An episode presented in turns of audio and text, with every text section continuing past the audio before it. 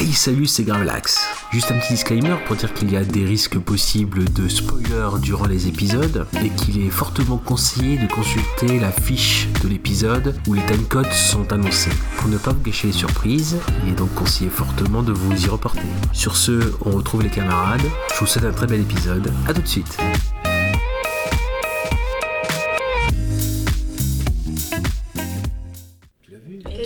Tu l'as vu? Tu l'as vu? Tu l'as vu? Tu l'as vu? Tu l'as vu Et celui-là, tu l'as vu Ouais, tu l'as vu celui-là. Ah, ah mais tu l'as vu Franchement. Eh, tu l'as vu Tu l'as vu Alors, tu l'as vu Hey, tu l'as vu Et celui-là, tu l'as vu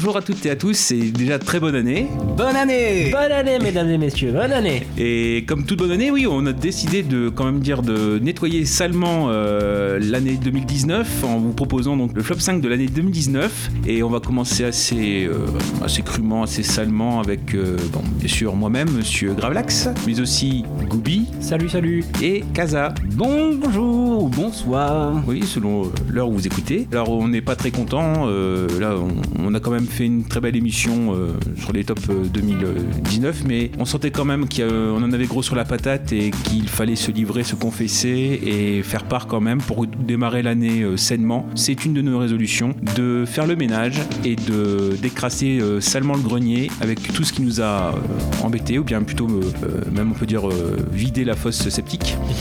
voilà, et euh, en effet, proposer donc justement un flop 5 parce qu'on ne s'est pas euh, infligé quand même euh, consciemment 5 mauvais films. Souvent, bah, c'est des mauvaises surprises, on va dire comme ça, ou des espoirs déçus en fait qui se sont invités sur nos, nos chemins. Et donc, on a décidé comme ça de, de vous en faire part. C'est logique. Autant commencer l'année en étant comme ça euh, purifié et repartir sur de bonnes bases. Et ce qu'on peut faire justement, c'est savoir euh, qui commence. euh, Qui a envie de, de commencer à vomir sur les films déjà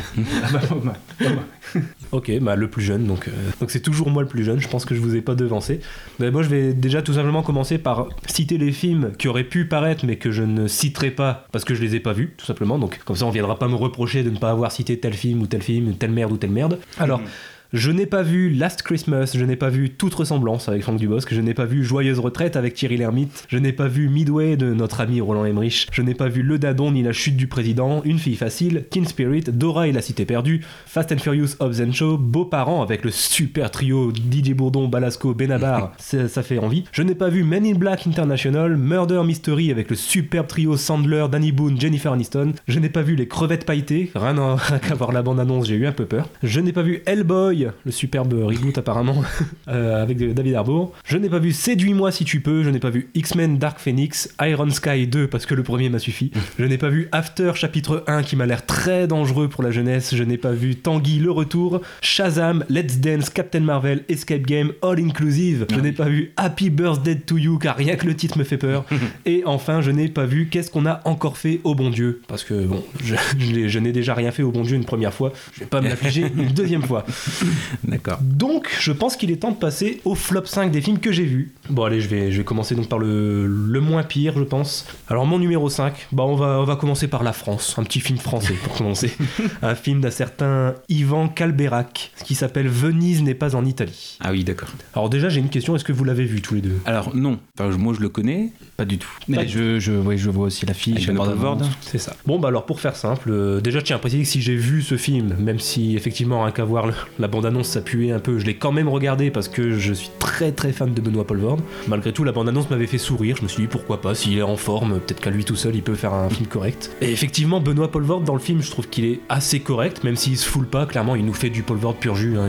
Il, il- va pas s'inventer un personnage euh, comme il le fait parfois. Là, c'est vraiment, il fait ce qu'il sait faire, quoi. Même sur l'ensemble du casting, je dois avouer que c'est pas la catastrophe. Il y en a quelques-uns qui s'en sortent plutôt bien. J'ai noté euh, des noms de gens pas très connus, des jeunes comme euh, Eugène Marcuse, Colline Dinca, Luna Lou, qui dans l'ensemble s'en sortent à peu près correctement. Mais malheureusement, dans le casting, il y a aussi euh, des gens que je ne peux plus supporter. Je pense notamment à Valérie Bonneton, Oh. que je n'aime déjà pas trop, qui ne m'a jamais fait rire en fait, qui m'a surtout. Oh. qui m'énerve en général, qui fait sourire de temps en temps. T'as même pas de la fibre régionaliste, quoi.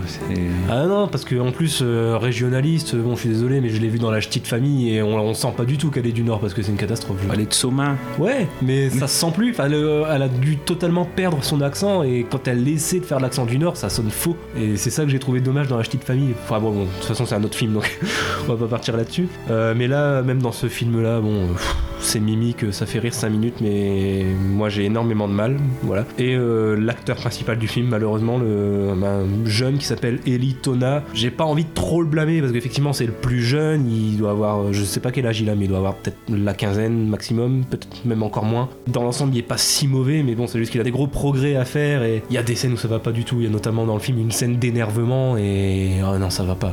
Vraiment, ça va pas. Je pense que même nous trois ici, on joue mieux que ça l'énervement. Donc euh, voilà. Euh, sinon, pour, euh, pour parler du film en lui-même, je dirais pas catastrophe, même si je le mets dans le flop, mais je dirais surtout dommage. Parce que c'est un film qui est plein de bons sentiments, c'est fait avec des bonnes intentions, et ça se sent, c'est sûr. Mais malheureusement, il est trop niais, il est trop mielleux, il est souvent lourd, malgré quand même quelques vannes et quelques gags qui fonctionnent de temps en temps, mais pas assez souvent. Et son gros problème, c'est que c'est vraiment le typiquement la comédie française qui veut respecter le cahier des charges, qui est du coup trop convenu, trop classique. euh, Il veut respecter le cahier des charges de la comédie familiale française. Et du coup, ça fait qu'il est trop prévisible et qu'il y a au moins 15 scènes qu'on a déjà vues dans plein de films. Et du coup, c'est chiant. c'est chiant parce qu'on a l'impression de connaître le film au fur, et à mesure qu'on le regarde. Et c'est surtout ça qui m'a déçu. Donc euh, voilà, malgré Benoît Poelvoorde, qui est à peu près correct et qui fait sourire de temps en temps, il suffit pas à faire du film euh, une bonne comédie, selon moi. Donc voilà, je le mets, je le mets en déception. euh, Mhm. et non. Très bien. Alors moi ça va être très très rapide. Certains vont, vont être surpris, mais bon. Alors oui, euh, j'étais très très déçu par le troisième volet de Night Shyamalan. Ah oui. Il s'agit de Glace. Oui, oui, bah oui. oui. Je l'attendais énormément. Mm. Euh, il a mis un tel niveau avec, avec Incassable, il a mis un tel niveau avec Split que j'attendais énormément euh, voilà, une- la confrontation. Et non, un rendez-vous manqué. Il y avait tellement d'intérêt, il y avait tellement, on va dire, d'enjeux. Et ouais, j'ai pas retrouvé ça. J'ai pas retrouvé ça en voyant ce film. Euh, Déjà, il m'a pas marqué parce que j'ai beaucoup, euh, beaucoup de mal à, à m'en rappeler. Alors que Incassable et Split, euh, ça fait, je les, je les ai pas vus depuis un bon bout de temps maintenant. Et pourtant, je m'en rappelle. Alors que voilà, Glace, non. Et j'ai même pas l'envie de, de- de le revoir. C'est triste. Mais après, je pense qu'il a mis un niveau tellement, tellement haut avec les deux premiers volets que le troisième n'est pas, euh, voilà, il- je sais pas. il- Je partage avec toi, c'est-à-dire que j'ai failli le mettre. Alors, pas dans le sens où euh, vraiment euh, j'allais pas le placer très haut, je vais le placer comme toi, peut-être en cinquième place. Mais j'ai hésité, j'ai justement, je l'ai barré au dernier moment. Parce que si on reprend un petit peu un terme du Fossoyeur de film, c'est un film mouet, quoi. Oui. C'est-à-dire que tout est dans ce que tu as dit. Tu avais de l'attente. Contrairement, par exemple, quand Incassable est sorti, c'est vrai qu'il y avait aussi de l'attente. On était en 2000, ça venait juste après le sixième sens. Et les gens sont passés à côté de la révélation, dans le sens où ils s'attendaient vraiment à une superbe révélation. Et là, c'est vrai que le fait que ce soit un film de super-héros, pour les gens de l'époque, il y avait une, une attente d'un plus gros twist, peut-être. Mais bon, justement, le temps a donné euh, justice à ce, à ce film-là. Pareil pour Split, il n'y a pas, il y a pas, il y avait pas d'attente. C'est-à-dire que le film se suffit à lui-même. Et la cerise sur le gâteau, c'est le fait de voir David Dune à la fin, euh, incarné par Bruce Willis, arriver quoi, comme ça, et de, de se dire, tiens, ça fait. euh, Split fait partie du Unbreakable Verse. Et par contre, là, c'est vrai que Glass, là, il y avait de l'attente. En fait, Oui, on s'attendait à la confrontation. Et en fait, cette confrontation, elle a lieu quasiment dès le début du film. Après, pour ceux qui ne l'ont pas vu, on ne va pas dire la suite. Mais c'est vrai que le sort qui attend les trois têtes d'affiche, euh, si on veut dire, c'est clair que euh, on a encore cette mécanique du twist qui est encore là. Et après, je pense que avec le temps, c'est pas forcément ce à quoi on s'attendait pour eux. Et c'est ce qui peut nous décevoir. Après, la question que j'ai, c'est justement de savoir est-ce que comme un cassable à l'époque, est-ce que le temps va euh, un petit peu dépassionner ce qui a lieu dans Glace? Est-ce que ça, ça donnera de la cohérence en prenant un peu plus de recul sur ce que nous on attendait et ce que le film propose au final, le temps qu'on digère, des fois ça peut prendre quelques années. Est-ce que justement ça donnera une cohérence et qu'on un petit peu à la hausse, comme on l'a fait pour un cassable Glace Mais c'est vrai que sur le coup, et si on prend vraiment le- l'année, l'instant T, euh, fin 2019, c'est vrai que c'est un, un film euh, qui laisse un sentiment mitigé. Bah, c'est dommage. C'est dommage. Donc c'est ouais. pour ça qu'il est à ma cinquième place. euh, voilà. Décevant, Mm. c'est pas un mauvais film, mais très décevant par rapport aux deux premiers. Et toi, Garblax, alors Raconte-nous ton, ton alors, flop. Bah, le flop, ouais, donc le- dans le- en cinquième, je suis aussi sur un film mouet qui est euh, Man en fait, d'Ang Lee. Ah, d'accord. Parce que euh, autant en tant qu'expérience de salle, de spectateur, j'ai beaucoup apprécié forcément euh, la forme, la fluidité, le fait de vraiment avoir une autre façon de vivre un film. Et c'est justement ce que Ang Lee fait à chaque fois. Il recherche à pousser la technique le plus loin possible. Par contre, c'est vrai que dans le fond, ce que raconte Jimmy Man, ça m'a énormément déçu. euh, dans le sens où c'est extrêmement classique. Et d'ailleurs, je me projette un petit peu dans le temps, puisque la semaine prochaine, par exemple, dans, on fera un petit épisode, on reprendra les genres, j'avais parlé du fait que euh, dans un des, un des scénaristes de Jimmy Man était Andrew Nicole. Et en effet, parce que c'est un film qui est, dont le scénario est très ancien. Il, le- il est en développement, elle, depuis euh, les années 90. Il a failli proposer justement à Tony Scott, dont on sera amené peut-être à reparler plus tard. Justement, il y avait aussi Curtis Hanson, celui qui avait fait donc Ellie Confidential, qui devait être rattaché dans les années 90. Ça devait être une production Bruckheimer, avec par exemple dans les rôles, euh, il devait y avoir peut-être Harrison Ford ou même Chris O'Donnell. Vous vous souvenez le petit Robin?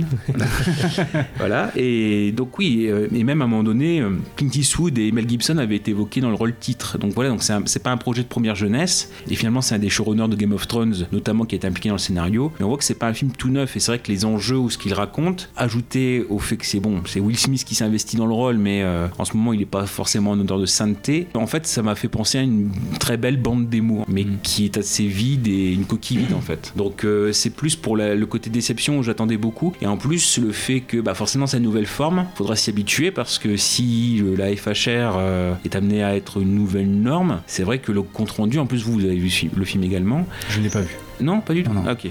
Autant pour moi. Mais par contre, j'ai une- après, j'ai une question à vous poser. Et c'est vrai que le rendu, finalement, c'est vrai qu'il est beaucoup plus immersif, mais au niveau définition, ce qu'on gagne en fluidité, on le perd en, en compte rendu parce qu'on a l'impression d'être dans une sorte de telenovelas, quoi. C'est un peu. Ah, c'est exactement ça. C'est ça. D'accord. Faudra beaucoup plus de fond la prochaine fois, quoi, parce que là, euh, Oui, en fait, j'avais une euh, petite question pour, euh, pour vous qui avez vu le film. Donc, moi, je n'ai vu que la bande-annonce. Et moi, en fait, l'histoire m'a fait beaucoup penser à Looper. Le côté, euh, on tue un peu le, son double en plus jeune.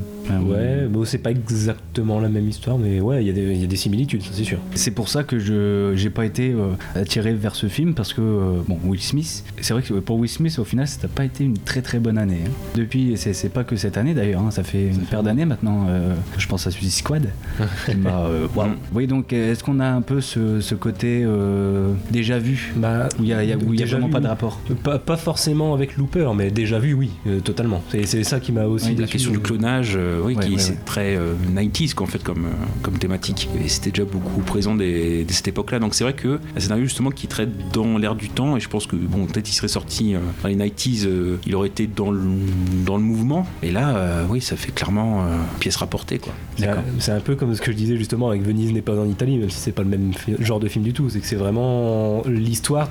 Au, au fil du film, t'as l'impression de l'avoir déjà vu en fait. C'est ça qui fait que je me suis un peu ennuyé, c'est que vraiment, euh, je voyais rien de neuf scénaristiquement. oui Clive Owen en rôle de méchant, enfin de principal antagoniste aussi. Que j'ai eu du mal à reconnaître d'ailleurs parce que Ah oui, il il a très- morflé. Oui, oui, oui, il a les cheveux très, très plaqués. C'est vrai que d'habitude, il a beaucoup plus de, de volume. euh, voilà. bouclette Ah, puis je veux dire, il a, il a- même euh, physiquement, enfin, il, a, il a pris du poids aussi par rapport à la Mm. dernière fois où je l'ai vu. J'ai vraiment eu du mal à le reconnaître parce qu'il a morflé le pépère.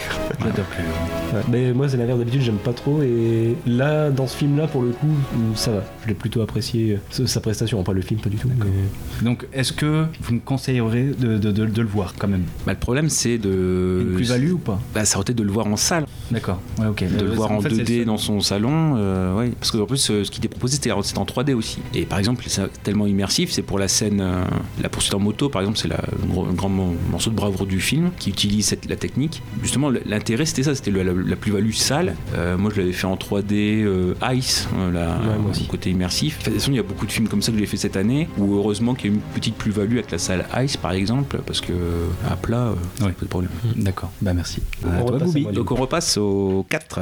place Euh, numéro 4 Alors, faut que je, re- Flop 4. je retrouve mes fiches. Mon numéro 4, c'est un film tout récent qui est sorti il y a peut-être 2-3 semaines. On va parler de Jumanji Next Level. D'accord. De Jake Kasdan. Parce que là aussi, on va parler de déception. Faut savoir, euh, pour euh, me replacer dans, dans le contexte de la franchise, bon déjà je suis très très fan du premier, Mhm. et il faut savoir aussi que ça va peut-être étonner certains, même en étant très très fan du premier, j'avais beaucoup aimé le premier opus avec Dwayne Johnson déjà. J'avais trouvé que c'était un bon reboot. Euh, Bon, il faut, il faut savoir le dissocier de- du film avec Robin Williams, et je pense que c'est ça que beaucoup de gens n'arrivent pas à faire en fait avec le premier opus euh, de la nouvelle franchise. Que, euh, il faut savoir le dissocier. Non, c'est plus le même film. Voilà, c'est il faut accepter ça. Euh, si on accepte le postulat de départ, pour moi le premier film était pas mauvais. Je suis tout à fait d'accord avec toi. Et tant mieux. non, non, non, mais euh, j'appuie tes propos. Mais oui, pour moi c'était une très bonne comédie d'aventure. Voilà, l'humour fonctionnait bien, le côté aventure était très maîtrisé aussi, et c'était vraiment un bon moment de divertissement. Et c'est surtout pour ça, je pense que j'ai pas aimé le nouveau, c'est que j'ai pas du tout retrouvé ça. Pourtant c'est le même réalisateur, on a toujours la même équipe derrière, le même casting, euh, tout pareil. Tout ce qui fait que j'avais aimé le précédent, je l'ai pas retrouvé là, parce que euh, par exemple dans le précédent, je trouvais que l'humour fonctionnait du feu de dieu. Là, ils ont repris déjà 50% des blagues du premier pour les remettre dans le deuxième, ce qui déjà m'a un peu tout flingué parce que bah, euh, ouais, dans le premier ça marchait, mais c'est déjà vu quoi. Donc on va pas reprendre les mêmes vannes. Donc toutes les tous les gags sur la découverte de- du nouveau corps, euh, oui, euh, la fille dans le petit gros et ce genre de trucs. Bon bah ça marchait dans le premier, ça marche plus dans le deuxième. Faut trouver autre chose quoi. Donc déjà ça, ça m'a plus fait rire. Et après euh, je- sur le reste, il y a 80% de l'humour qui doit être sur les deux petits vieux qui se retrouvent dans le jeu vidéo. Et ça pareil, ça marche 10 minutes. Mais quand c'est étalé sur 1h40, euh, bon, au bout d'un moment, c'est bon, on a compris le délire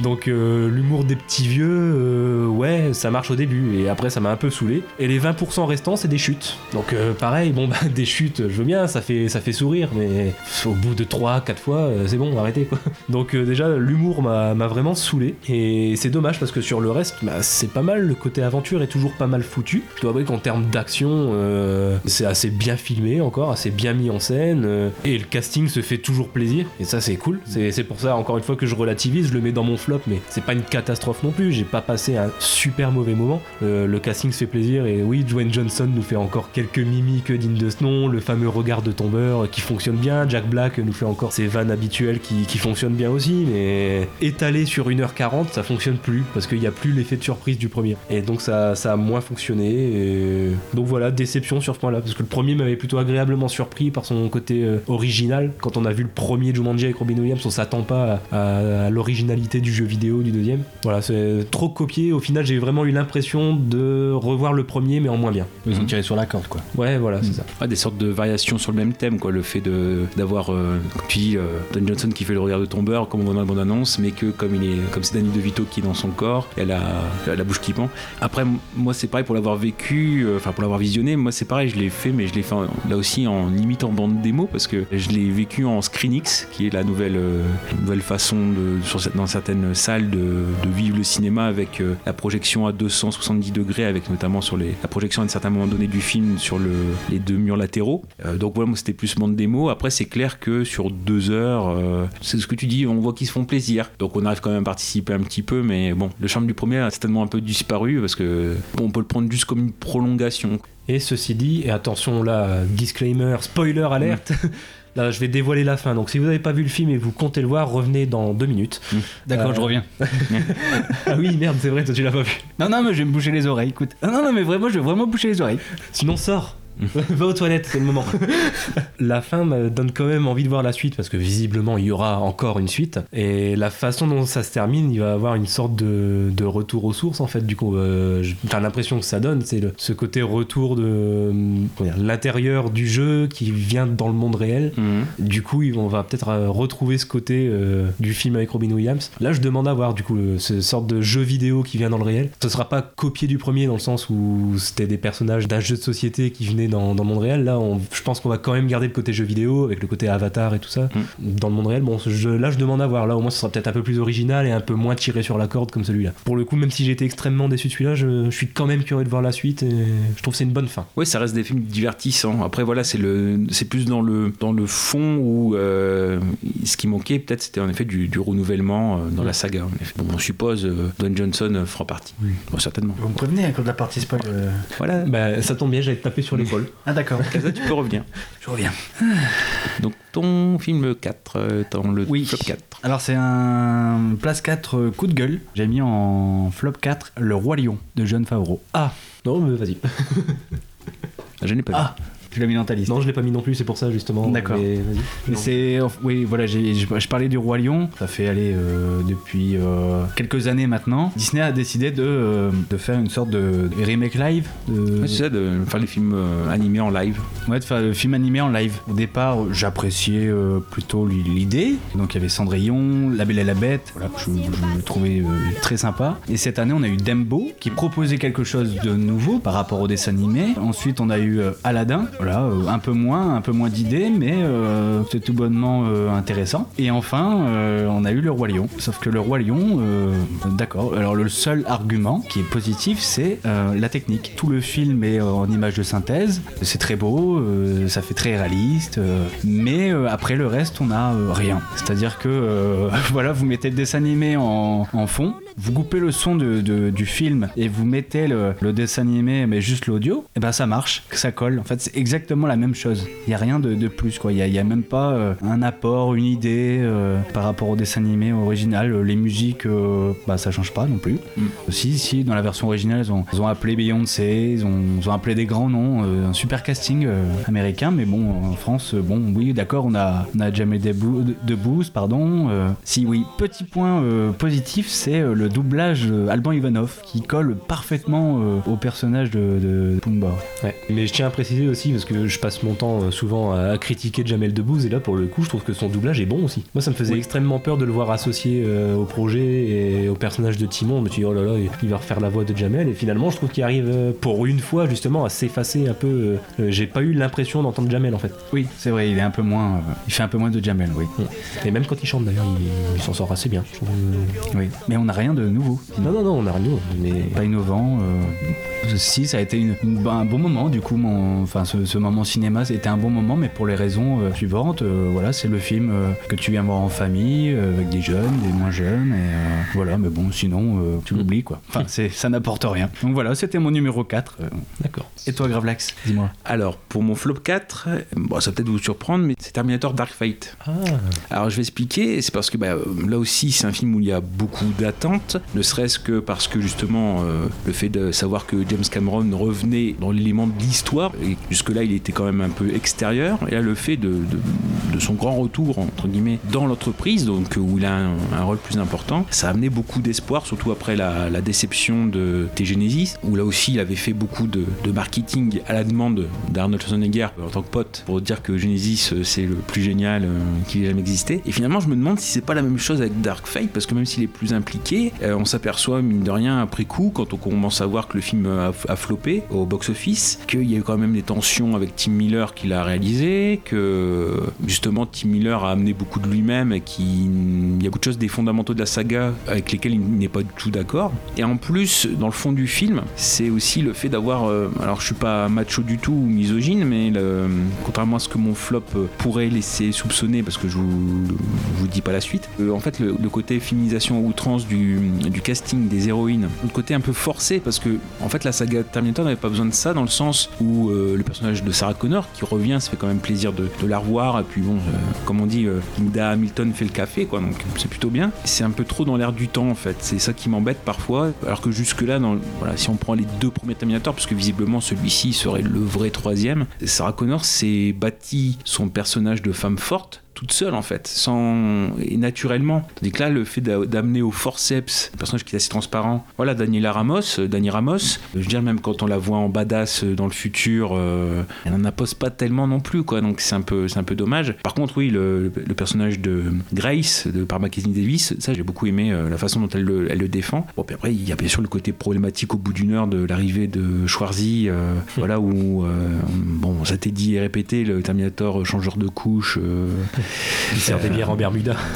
oui, voilà, qui, qui, qui est un fanfaron et qui euh, pose des tringles à rideau. Bon, euh, oui, je sais pas, je sais pas vraiment si, euh, si c'est lui rendre service. Pour ma part, c'était ce côté aussi où il y avait, bon, certes, une sorte de divertissement au début, la première heure avec, bon, bah voilà ce que l'histoire veut raconter, d'accord, mais une grosse attente aussi face à l'arrivée de Schwarzy, de voir cette évolution du T800 qui est réduit à une version très 2019. C'est bien dommage et pour ce qui voulait être le début d'une nouvelle trilogie comme l'était Genesis finalement. C'était prévu pour être une trilogie aussi. Bon, euh, heureusement, ça nous avait parlé du, du Dick Courtney, euh, le tueur de franchise.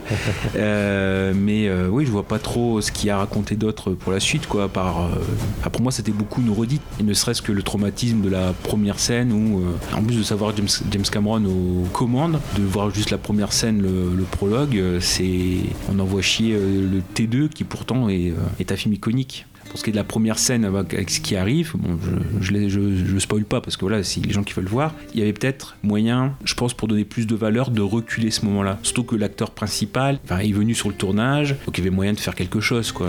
Avec la technique maintenant, il y a moyen de, de- de faire des miracles, quoi. Donc, euh, Mais d'ailleurs, là, je pense qu'on peut le dire, co- comme j'ai fait tout à l'heure, un petit disclaimer, alerte Mm, spoiler, ouais. revenez dans deux minutes, ceux qui ne l'ont pas vu. Toi, tu l'as pas vu non plus, mais. Non, je l'ai pas vu, mais j'ai pas envie de le voir. Ouais, voilà, Non. donc. euh, mais justement, euh, le rajeunissement, euh, du coup, de Schwarzy, de Linda Hamilton, et maintenant, on peut le dire, dans les spoilers de Edward Furlong dans le rôle de John Connor, euh, faut avouer que par contre, techniquement, c'est assez incroyable. Ah, c'est bluffant. Euh, c'est- Et c'est pour ça que j'ai hâte de voir maintenant ce qu'ils vont pouvoir faire avec cette technologie-là dans, dans l'avenir. mm. La scène, c'est sûr, elle est totalement discutable, mais par contre, d'un point de vue technique, c'est incroyable. C'est pour ça le fait d'avoir fait revenir le, quand même, même si ce n'est que deux minutes, le personnage de John Connor, à mon avis, ça aurait eu plus de force de faire une sorte de passage de relais. Après, c'est, je vais pas faire mon fan de Game of Thrones, euh, d'ailleurs je le suis pas, moi j'ai suivi la série, mais c'est tout. Mais ceux que quand il y a eu la saison 8 de Game of Thrones, de, ah bah c'est pas ce que je veux voir à l'écran, donc euh, c'est nul. Non, c'est pas ça. Je pense que ça aurait plus de sens de faire une sorte de passage de relais qui est une sorte de sacrifice. Donc genre par exemple, je sais pas moi, au bout de euh, 30 minutes, 40 minutes, qui est une sorte de sacrifice de John Connor et qui transmettent le relais à Danny, par exemple, ça aurait plus de sens. Là, le fait qu'il n'y a que le personnage de Sarah Connor qui fasse un peu le lien entre les deux, vraiment, ça, ça fait l'idée d'un gros doigt d'honneur à, à T2, alors que James Cameron est dedans, quoi. C'est ouais, c'est assez fou. Oui, oui, c'est une grosse, grosse déception. Est-ce qu'on pourrait comparer ça euh, à la réaction d'un dernier Jedi de Star Wars 8 des, des fans se sont plaints de voilà de une sorte de doigt d'honneur par rapport euh, à la saga originale. Euh, Est-ce que c'est on peut comparer un peu ces, ces deux sagas du coup? Pour le Star Wars 8, en fait, moi, justement, j'étais plutôt partisan du, du parti pris du parti pris vraiment d'auteur de pas proposer contrairement au réveil de la force qui était très bien aussi. Mais en fait je pense qu'à mon avis les trois films de la nouvelle trilogie ils ont chacun leur euh, orientation. Et pour moi finalement ils ont eu une cohérence. C'est à dire que il y a le premier le réveil de la force qui euh, réveillait la nostalgie euh, et d'ailleurs ce qu'on pourrait reprocher aussi au neuf euh, un peu trop de fanservice. Euh, comment dire pour pour l'épisode 7 le réveil de la force il y avait ce côté un petit peu photocopie de l'épisode 4 mais qui restait pourtant cohérent et qui avait sa propre patte. Là le fait d'avoir un épisode de 8 qui envoie limite tout Valdaguet qui change de ton et qui propose autre chose bah, c'est pas plus mal ça surprend moi pour moi le, le comment Moi, dire le, hein. moi, le 8 j'ai- j'ai- ouais, justement c'est ça le ouais. et, et en plus, moi, pour moi, ça correspondait un petit peu euh, à l'esprit de Mark Hamill. Enfin, lui-même a été dérouté par euh, le sort qui était réservé à Luke Skywalker, mais dans la vie, c'est quelqu'un d'assez euh, truculent, sautillant et assez pétillant. On trouvait bien ça dans, euh, dans la façon dont Luke avait évolué. Après, c'est vrai que bon, on peut critiquer bien sûr forcément des, des choses qui sont euh, beaucoup plus discutables, comme euh, toute la partie avec euh, Rose et, et Finn ouais. qui n'aboutit à rien, donc c'est vraiment du temps perdu. Ça, par contre, oui, on peut clairement le discuter parce que, en théorie, quand c'est un film canon de la mythologie Star Wars, il doit pas avoir de temps mort ou de temps perdu. Il doit y avoir quasiment que du temps utile, si possible. Moi, je suis pas d'accord euh, sur justement cet argument qui dit que la, la partie avec Finn et, et- et Rose euh, sert à rien. Pour moi, elle sert pas à rien parce que elle ne sert pas à ce qui était prévu à la base quand ils sont Mhm. allés faire leur Mhm. mission. Ils ont échoué dans ce qu'ils avaient prévu. Par contre, je trouve que s'il n'y avait pas eu tout cet épisode sur euh, la, la planète du casino et tout ça, ils auraient pas été pris par le Premier Ordre et le Premier Ordre n'aurait jamais su retrouver la résistance. En fait. Ils- s'ils retrouvent la résistance et qu'ensuite la résistance est dans la merde sur euh, Crate, la planète blanche, c'est à cause de Finn et Rose. Donc pour moi, cette partie-là, elle est pas inutile. Elle Mhm. fait avancer l'histoire, pas du tout pour ce qui était prévu, et ça met les héros dans la merde.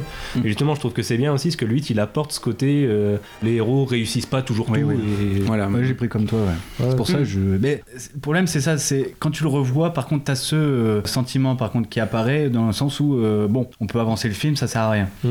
Mais la première fois, c'est sûr que ça m'a fait un bel effet. Je veux dire, J'étais bien surpris parce que dans Star Wars, ou même dans les grandes sagas maintenant, on voit tout le temps euh, voilà, une quête euh, qui finit toujours bien. Mhm. Et là, on voit une quête qui euh, n'aboutit à rien. euh, donc, c'est surprenant. Et je trouve que c'était comme, bah, pour moi, c'est pour ça que j'a- j'adore le 8, c'est qu'il apportait des choses nouvelles.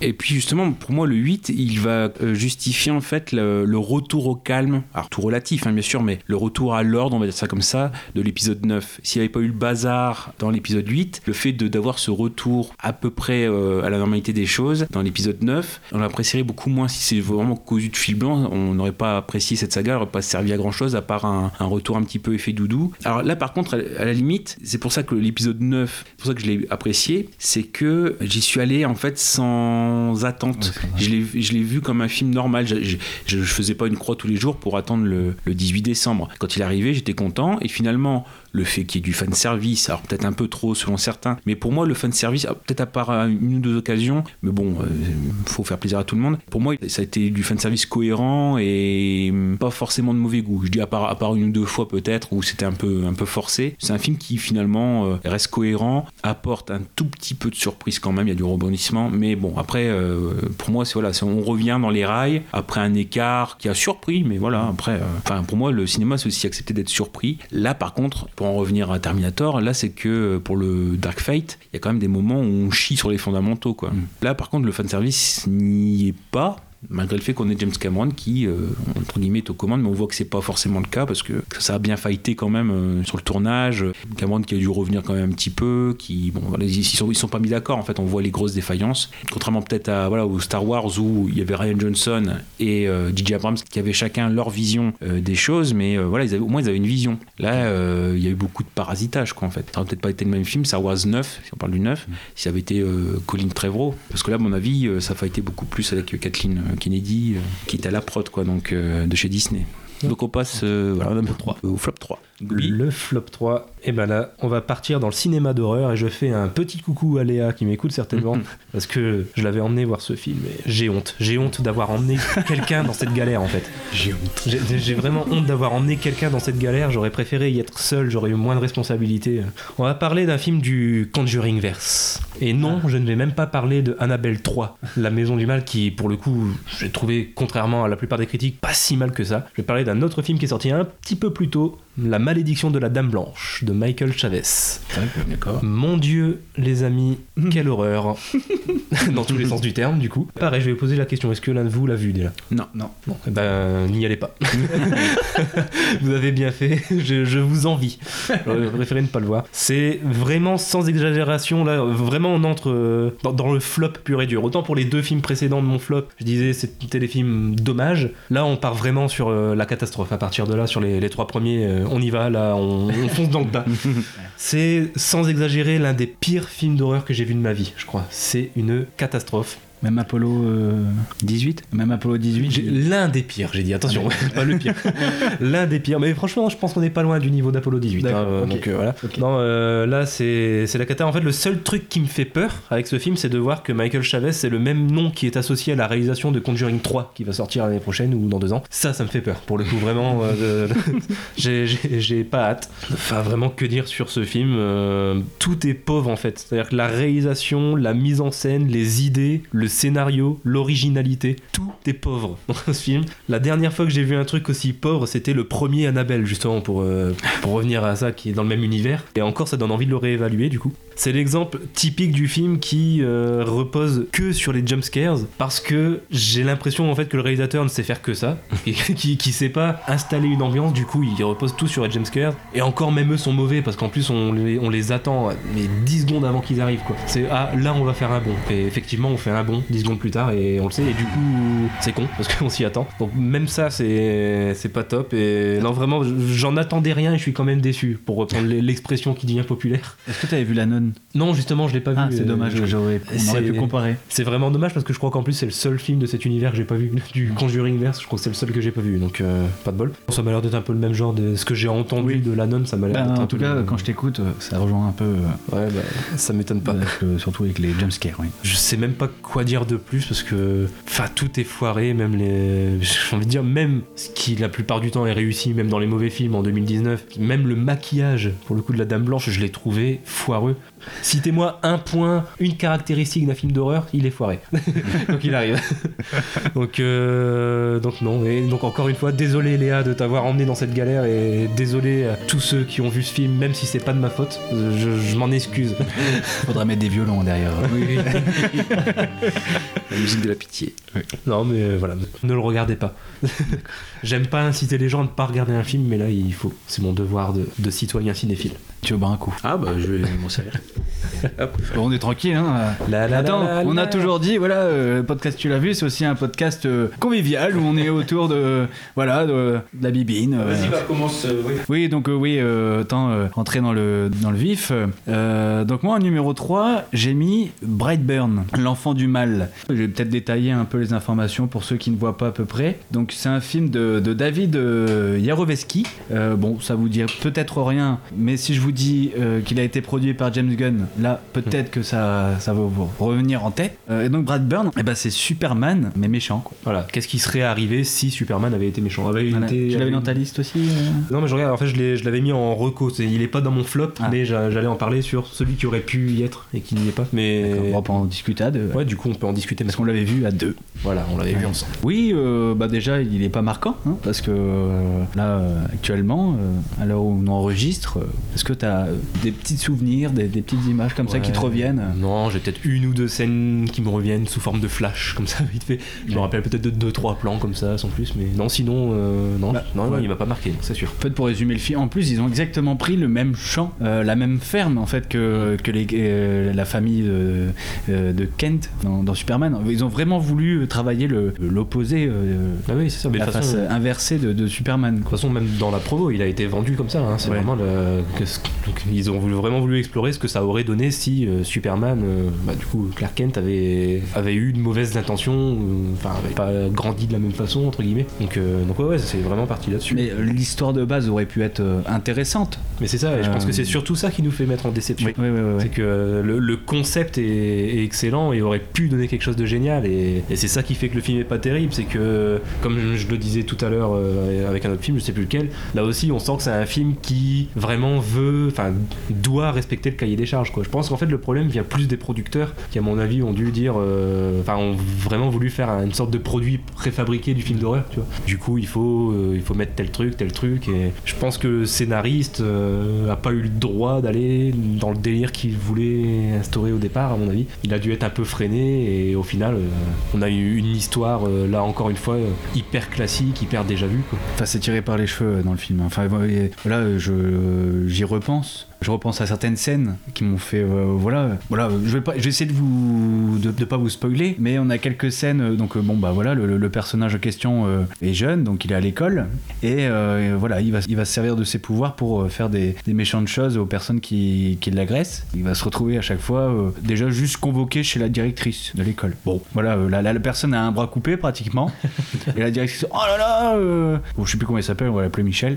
Ah Michel, t'as coupé un bras. Euh, C'est pas bien. T'iras tout de suite dans le bureau de la directrice. Donc il y va. hein, euh, sa mère le rejoint. Oh mais alors, euh, puis oui, je me rappelle, c'est la mère qui dit à la directrice, oh vous exagérez, je suis sûr que vous interprétez. oui, oui, oui, oui. Enfin c'est, c'est, c'est tiré par les cheveux quoi. Euh, ouais. Même en termes de hum, des codes de, de films d'horreur. Mm. On parlait de, de jumpscare. Et là on est on est aussi dans ce même euh, ce même genre quoi. On, Ouais. on voit le jumpscare arriver à, à des kilomètres. Après le film nous a été aussi vendu comme un slasher, une sorte de slasher euh, movie. c'est vrai qu'il y a un peu de ça ouais Mais alors que dans le film, euh, on, a, on a peut-être deux scènes comme ça, ouais, ouais un peu gore. D'ailleurs, le côté gore est intéressant du coup. Ouais, mais c'est ça, mais, euh, c'était certaines choses sont bien travaillées, mais très très très peu quoi. Je- si je les mets en, si je les mets en troisième, pour, c'est pour des raisons, c'est que vraiment il y a des très très gros défauts. Ouais. Donc euh, dommage, dommage, dommage. Ça, c'est moi si je l'ai pas mis dans le flop, mais, mais comme je dis, je, je l'avais mis en reco, donc euh, c'est le film que j'aurais cité qui aurait pu être dans le flop s'il n'y avait pas eu 5 films pires. S'il y est pas, c'est parce que malgré tout, je dois avouer quand même que visuellement il est vraiment pas dégueu. Il, il est pas trop mal foutu, même en, non. termes de réalisation, je veux dire, il est. Ça va quoi, enfin il est convenable. Oui. Mais ouais, c'est une déception par rapport à ce qu'il aurait pu ou ce qu'il aurait dû être en fait, euh, avec ce qui avait été annoncé et quand on voit le, le concept de base, vrai que ça aurait pu euh, donner des trucs tellement intéressants, mais au final, scénaristiquement, il reste trop en surface, euh, il est trop lisse et dès qu'il y a un point intéressant qui aurait pu être développé, ben euh, non, il le fait pas. Peut-être qu'on aura le droit à une sorte de, de- de remake en fait de ce, de ce film parce que je pense à, à Joker Mm. Ouais. le fait que voilà le l'essai de, de, de DC réussisse se transforme on va dire avec le Joker il y a possibilité surtout que dans les comics enfin je, je ne suis pas les comics mais je pense qu'il y a une, une histoire de Black euh, Superman enfin Mhm. pardonnez-moi si euh, je suis très très vague euh, dans mes propos par rapport à Superman mais donc il y a peut-être possibilité que d'ici voilà refasse ce genre de film quoi. On va espérer bon c'est un essai.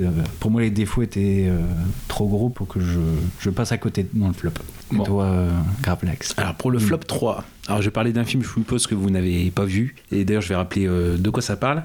Alors en fait c'est euh, Cold Blood Legacy, La mémoire du sang, avec Jean Reno.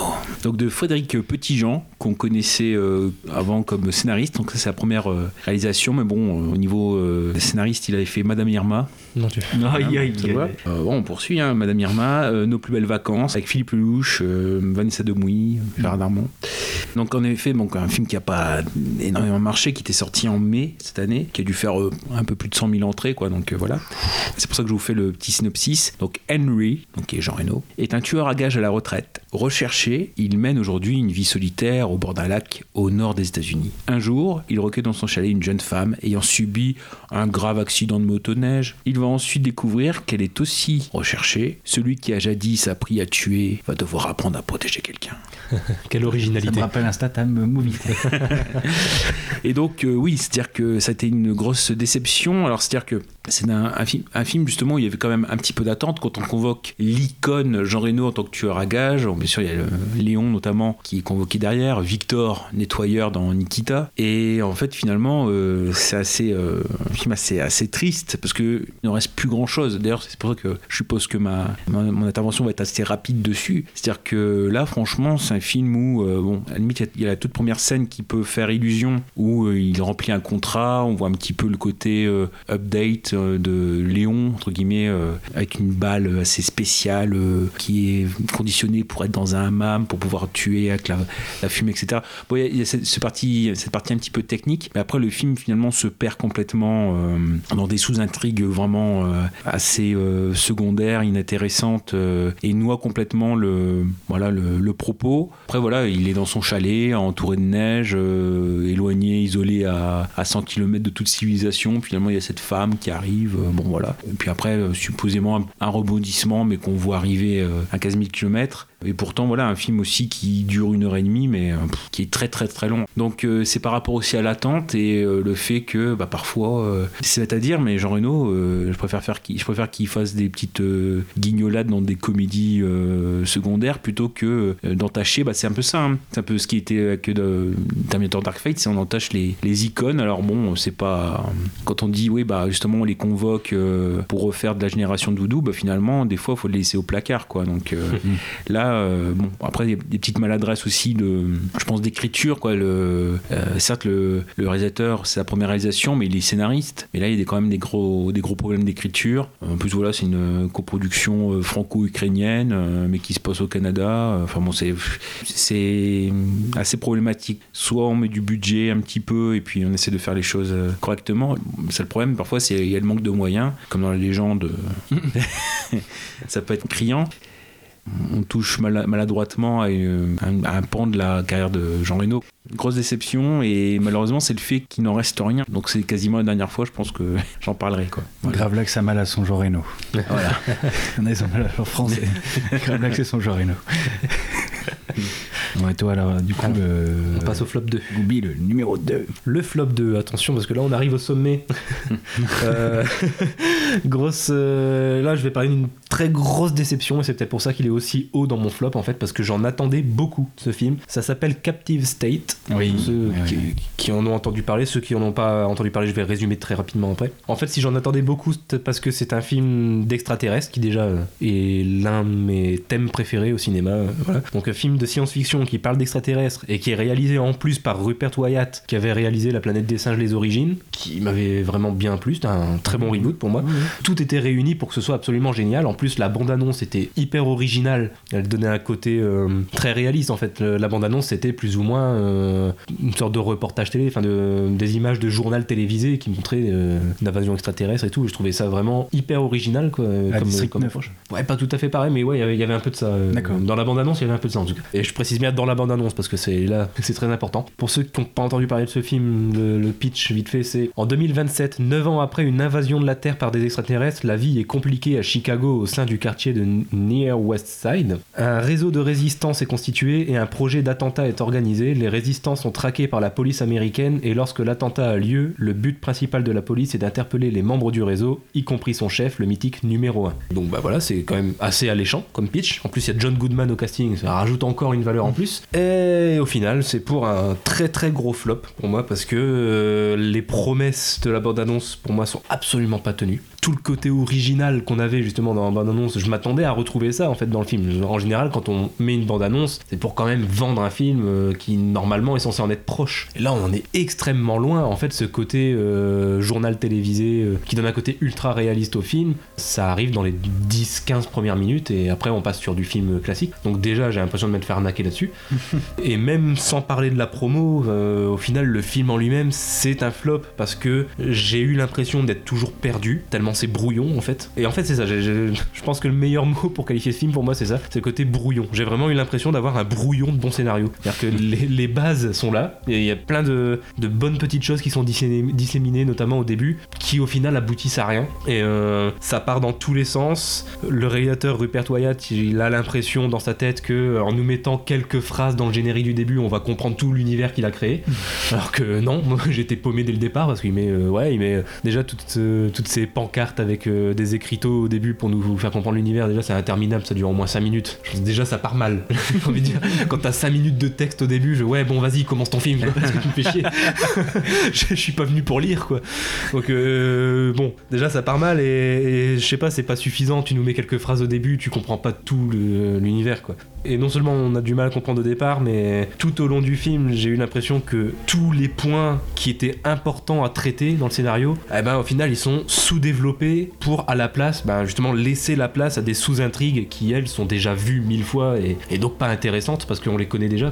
Et c'est dommage parce que les seuls points originaux vraiment du scénario, au final, ben, c'est totalement secondaire. Et c'est ça que, j'aurais aimé voir plus développé. Quand on voit un truc nouveau, c'est bien, de bien de le développer. Et au final, non. Et en plus, le rythme est assez lent dans le film, ce qui fait que quand t'as une histoire que t'as déjà vue dans les grandes lignes et qui en plus est lente, bah, le temps est long, quoi. Et même le casting m'a pas trop convaincu. Et euh, j'ai envie de dire, même John Goodman, qui pourtant est quand même un très très bon acteur, bah, même lui, il m'a donné presque l'impression de pas trop y croire, quoi. Il, il se foule pas, t'as l'impression qu'il est venu cachetonner, quoi. Il fait ses répliques, euh, mais sans, sans plus, quoi. Ça donne pas très envie de continuer. Donc, euh, non, vraiment très très grosse déception, euh, bah, un peu comme toi avec euh, Brightburn. Oui. Vraiment le concept me donnait énormément envie, et au final, je crois que j'en ai attendu trop par rapport à ce que ce qu'offre vraiment le film au final, quoi. Très bien. C'est mon tour d'aller me chercher à boire, excuse-moi.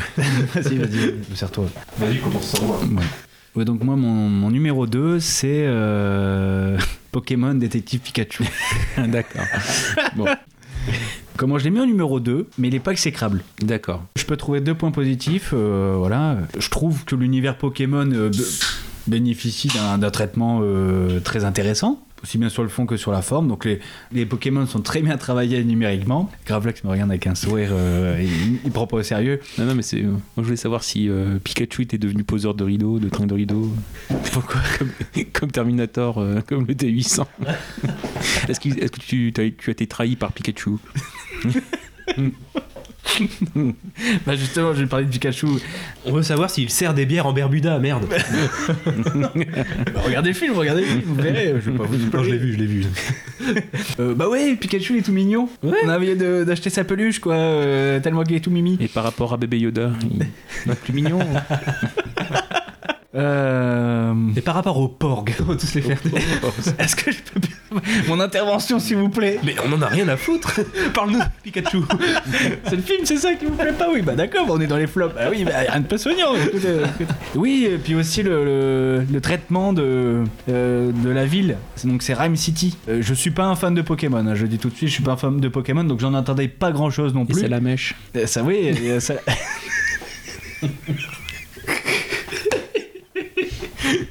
Oh Et. Tortank. Faut qu'on en parle de Tortank parce que dedans, on est quand même.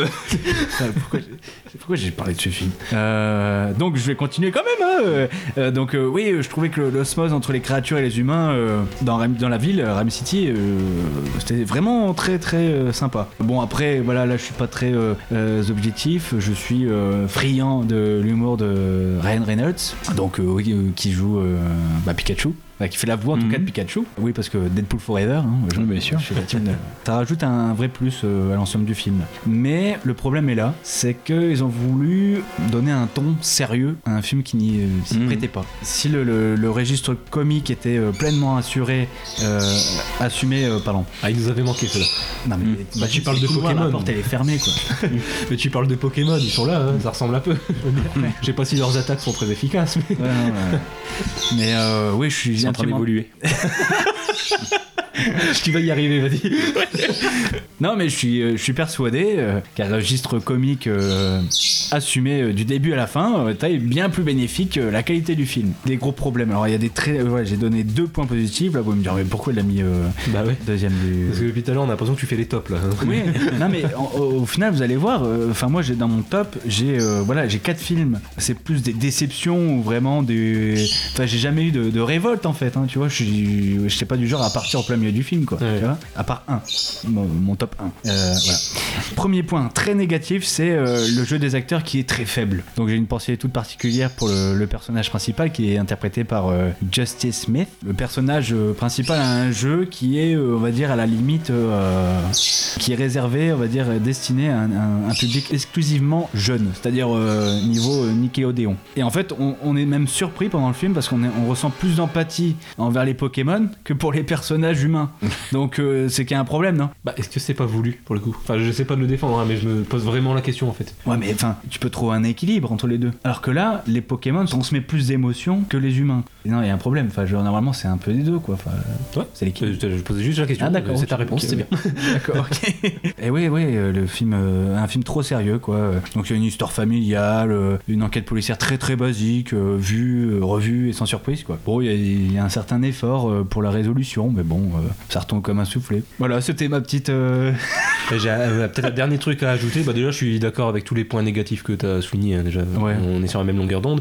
Voilà. Euh, en plus, on était dans la même salle. Je sais pas si tu te rappelles, on l'a pas vu ensemble, mais on était dans la même salle. Ah oui, on s'est croisés. vrai. Et euh, le, le truc que j'ai trouvé bizarre aussi, c'est visuellement, t'as certains Pokémon Qui sont ouais, qui- très très bien travaillés. sont ouais, très travaillés et surtout qui ont une approche assez réaliste en fait, visuellement. Mm, mm. T'as l'impression vraiment qu'ils ont voulu créer euh, les Pokémon s'ils existaient dans la vie de tous les jours. Et t'en as certains qui au contraire font très cartoon, très faux, en fait très lisse visuellement. C'est ça qui m'a semblé bizarre en fait, c'est que euh, pour moi ils auraient dû choisir euh, tous dans l'ensemble, ils sont assez bien faits, mais j'ai l'impression qu'ils respectent pas le même euh, la même euh, ligne directrice. T'en as qui font très dessin animé, Oui. mais si s'ils étaient tous faits comme ça, ça aurait pas été un problème. Et t'en as certains qui font très réalistes, et pareil, s'ils avaient tous été très réalistes, ça aurait pas été un problème. Mais là, le fait que t'aies une sorte de mélange entre les deux, ça m'a fait bizarre. Là, de tête, je sais plus lesquels, mais si je me souviens bien, peut-être que Dracofeu, il y a Dracofeu à un moment, Oui, je crois, oui. lui, il fait très très vrai en fait. Et il est très bien fait. Et puis à côté, t'as Mewtwo, enfin, je suis désolé, il fait. Il fait pas vrai du tout, quoi. T'as l'impression de voir. Là, tu vois très clairement que c'est l'image de synthèse. Mm. Ah, puis Bulbizarre, moi, il m'a déçu. J'ai pas vu. je m'en doutais. Je laisse vous. Euh, non, mais c'est bon, voilà, c'est ça, ça qui m'a déçu aussi. Le déséquilibre entre les visuels, euh, entre les Pokémon, quoi. Ouais, bah voilà, en fait j'ai mis deux en deux parce que euh, je m'attendais pas à grand chose, je m'en foutais vraiment, parce que euh, voilà, j'étais accompagné. Et puis au final, je suis ressorti euh, comme je suis arrivé, c'est-à-dire, euh, ouais, pff, je m'en fous, quoi. Si, ok, Ryan Reynolds, voilà, j'ai vu Ryan Reynolds, c'est cool, voilà, c'est bon, je suis reparti. Ouais, Bon, c'est bon. Je veux juste mettre une mention spéciale. quoi. Je veux juste mettre une mention spéciale quand même à la scène de Monsieur Mime qui, pour le coup, je trouve c'est une vraie trouvaille Oui. quand même. Ouais, ouais, Il y a quand même une scène intelligente dans le film, il faut le souligner. Sur 1h40, euh, bon, c'est celle de Monsieur Mime, elle est cool. Mais c'est prometteur, on va dire. S'ils font une suite, euh, mais vraiment euh, sans se prendre au sérieux. euh, S'ils achètent des scénaristes, ouais, ça peut être cool. Ouais, si. Bon, ça m'étonnerait. D'ailleurs, c'est pas la même équipe qui va faire Sonic. Aucune idée. C'est la même compagnie, je crois. Ah ouais, bah, peut-être. Ouais. Oh ouf, ouais. Bon, après, Bon, Sonic, il sera dans le flop euh, 2020. Je- euh, De toute façon, si je vais voir, c'est juste pour Jim Carrey parce que j'ai jamais joué à ma vie- de ma vie à ce Ah bah, moi, je vais même pas y aller, tu vois. Je, sens- je, je sais pas pourquoi je sens la bouse d'ici. bon, Bon, bah, c'est le moment du flop 2 de Gravelax. Gravelax. Ah oui, donc on va rentrer dans la, la période de Radio Macho Mucho de- du podcast. Macho Mucho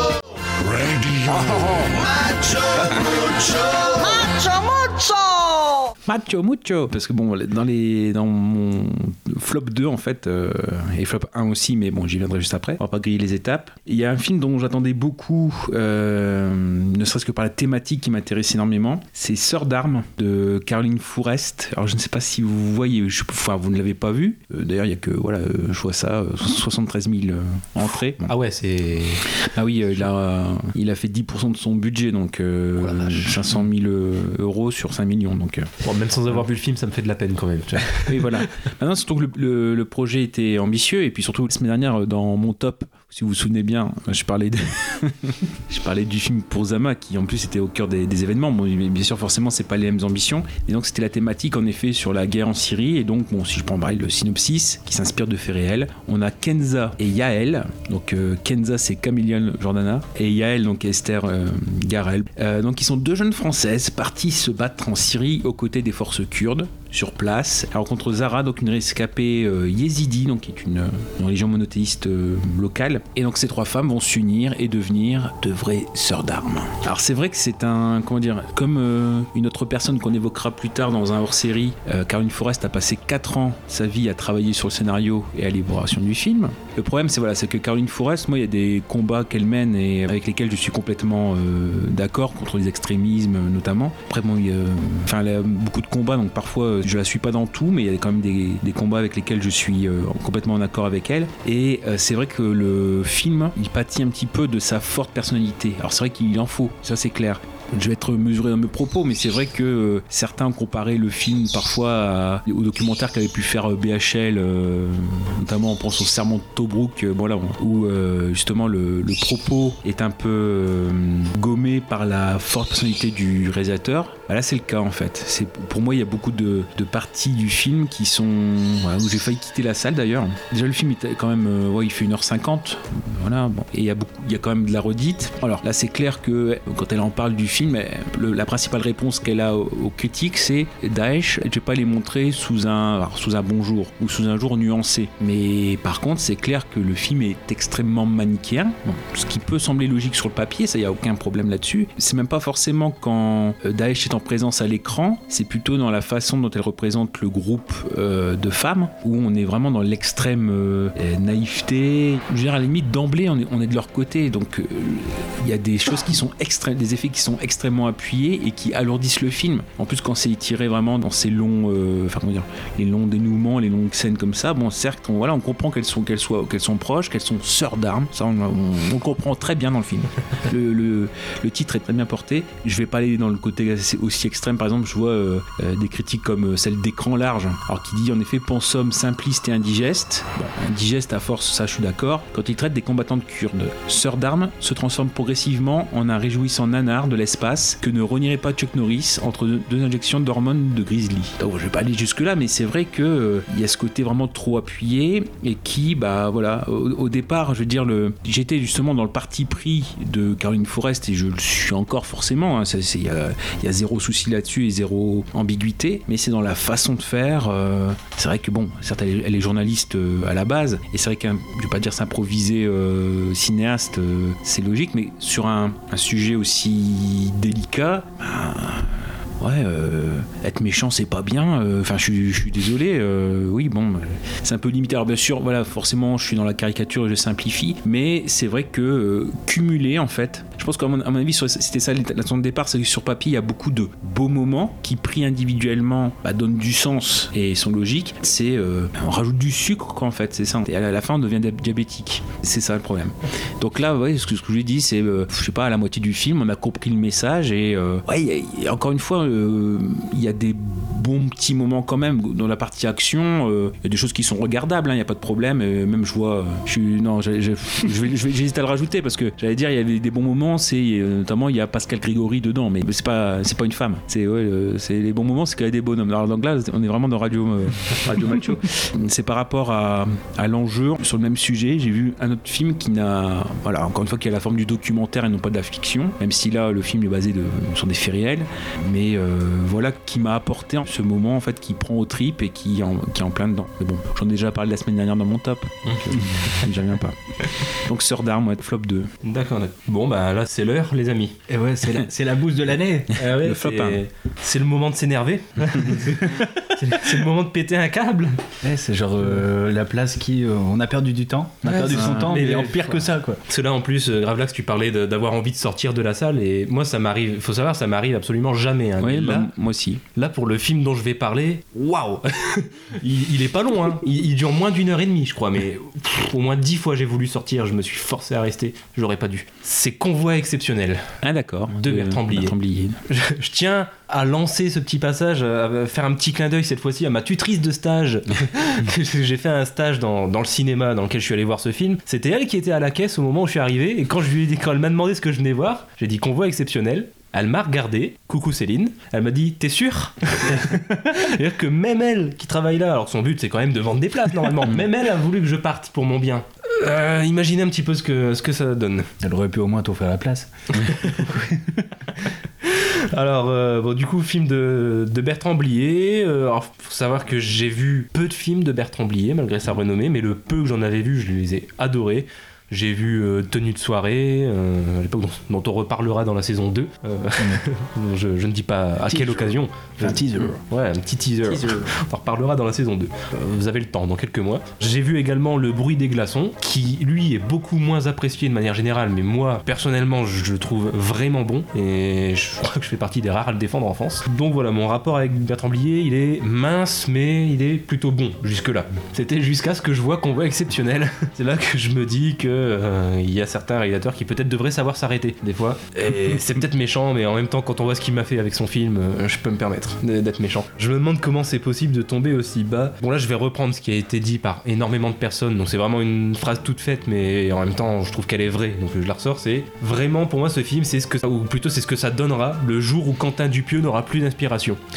Et en fait, pour moi, c'est ça. C'est... Sauf que, selon moi, je pense que Quentin Dupieux, lui, au moins, aura la décence d'arrêter avant. Mais ouais, c'est du, du sous Quentin Dupieux. Ça n'a aucun sens. Enfin, Quentin Dupieux, quand il fait un film, on a l'impression que ça n'a aucun sens. Quand on réfléchit, ça en a un, quand même.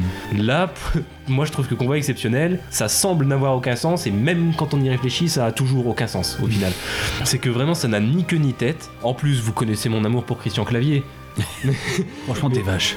Non, mais vous voyez, Christian Clavier, je l'aime pas, mais ça m'arrive quand même des fois, quand il est bon, de trouver quand même que voilà, il est pas mauvais. Mais là, pouah, il nous fait tout ce que je déteste chez lui. Il nous fait une caricature de lui-même et du coup, il est des plus insupportables. Et il joue faux. À aucun moment j'ai cru à, son personnage, à part peut-être dans son monologue de fin, qui pour le coup est pas mal, mais en plus est filmé en une seule fois, donc il a dû tout apprendre d'un coup, je pense, le pauvre. Et c'est un très long monologue qui dure, je pense, 5 minutes, mais qui du coup rend le film encore plus insupportable, c'est terrible. Vraiment, rien que pendant le monologue, j'ai eu envie de sortir trois fois, donc euh, faut le faire.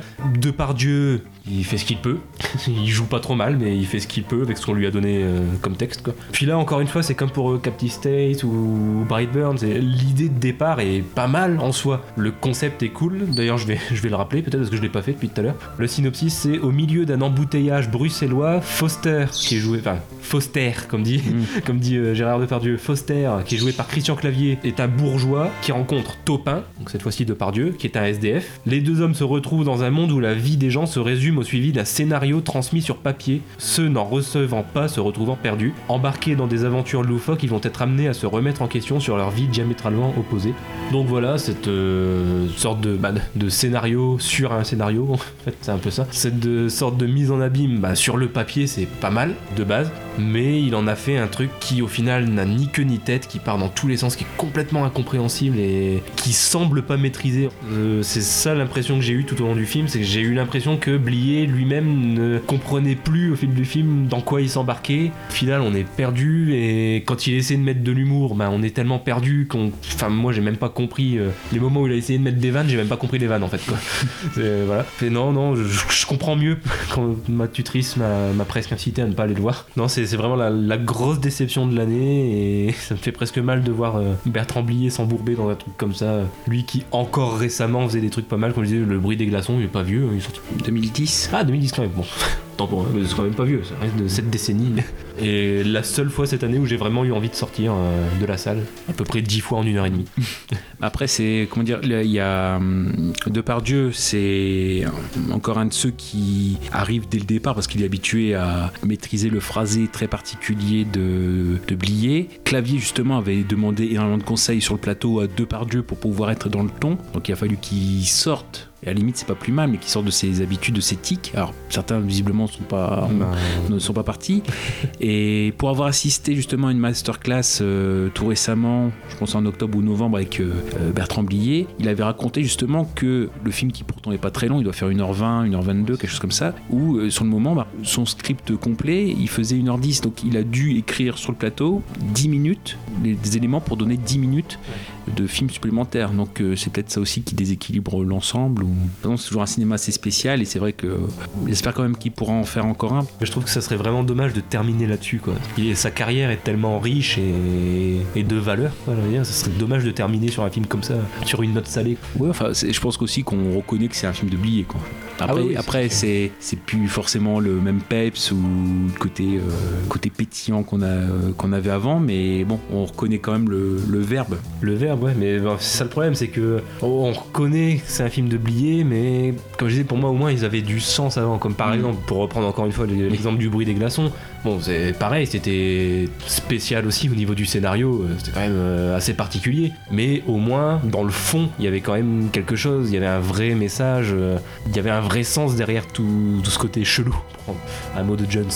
derrière tout ce côté chelou, il y avait quand même un vrai sens quoi, sur la maladie, sur la solitude, l'alcoolisme, tout ça. Bon, il y avait quand même des vraies choses qui étaient véhiculées, alors que là, pour le coup, dans Convoi exceptionnel, j'ai vraiment l'impression qu'il n'y a aucun sens et qu'il n'y a aucun message derrière, ou alors je suis vraiment passé à côté, mais visiblement c'est le cas aussi de la majorité des gens qui l'ont vu, parce que quand je vois comment il est reçu, notamment sur internet, euh, bon, je suis, je suis pas le seul dans ce cas-là, loin de là. Là, euh, visiblement, on, compte sur les doigts de la main le nombre de personnes qui ont compris ce film. Bah moi je voulais vous parler euh, aussi d'un film et c'est pareil pareil que, que toi Goubi je n'ai jamais l'envie de, de- de sortir pendant un film parce que voilà il faut respecter l'œuvre qu'elle soit bonne ou mauvaise faut respecter l'œuvre donc et donc je vais vous parler de et vous êtes vous allez être surpris c'est qu'est-ce qu'on a encore fait au bon Dieu Ah bah ouais, un ouais. film avec Christian Clavier Je suis très surpris, dis donc. et ouais. Et ouais, qu'est-ce qu'on a encore fait au bon Dieu Euh, J'avais trouvé plutôt sympathique le premier. Je trouvais qu'il euh, il traitait de manière plutôt habile euh, le- la question du, du- du racisme euh, voilà, euh, en France. Alors, et dans le 2, on tombe mais complètement dans un message. Enfin, en tout cas, c'est complètement contre-productif ce qu'ils ont, voulu- ils ont fait dans ce film euh, là. Dans le 2, en fait, je vous explique, ce n'est plus voilà, les gendres qui sont d'origine différente. Dans le premier, il défendait la France les principes de la France. C'est euh, Christian Clavier qui, euh, voilà, qui disait qu'il y avait trop d'étrangers, en fait. En gros, c'est ça. Et dans le 2, eh ben, c'est les, les gendres, en fait, qui, qui veulent partir de la France parce que euh, ils se sentent agressés, ils se sentent pas bien, quoi. Et, là, c'est Clavier qui, qui comprend pas ce qui se passe, quoi. Il dit, ouais, bon, bah, on est bien en France. Mais arrêtez de rire à chaque fois que je parle. non, mais Il joue Jean-Marie Le Pen On est bien en France bah, en gros, c'est ça. Non mais, non, mais ce film-là, ouais, c'est affligeant. Enfin, je- tout ce qu'ils ont voulu mettre dans le premier, bah, ils euh, transforment en. Je sais pas. Enfin, euh, ouais, puis alors les clichés, euh, merci. hein. Je repense à une scène qui m'a marqué. Franchement, euh, faut que ça ça m'a marqué. C'est ils ont mis euh, bah, euh, un acteur, euh, je sais plus euh, comment il s'appelle, mais euh, un des gendres qui est euh, d'origine asiatique. Frédéric Shaw Ouais. Ouais, Frédéric Shaw. Il est dans un restaurant, euh, dans un magasin, pardon, euh, avec des, euh, bon voilà, des, bon, des- il est devant des nunchaku. Alors du coup, bah, le vendeur arrive, oui, euh, vous vous intéressez aux nunchaku, et, et là, euh, il réagit comment euh, Quoi, c'est parce que je suis asiatique, c'est ça?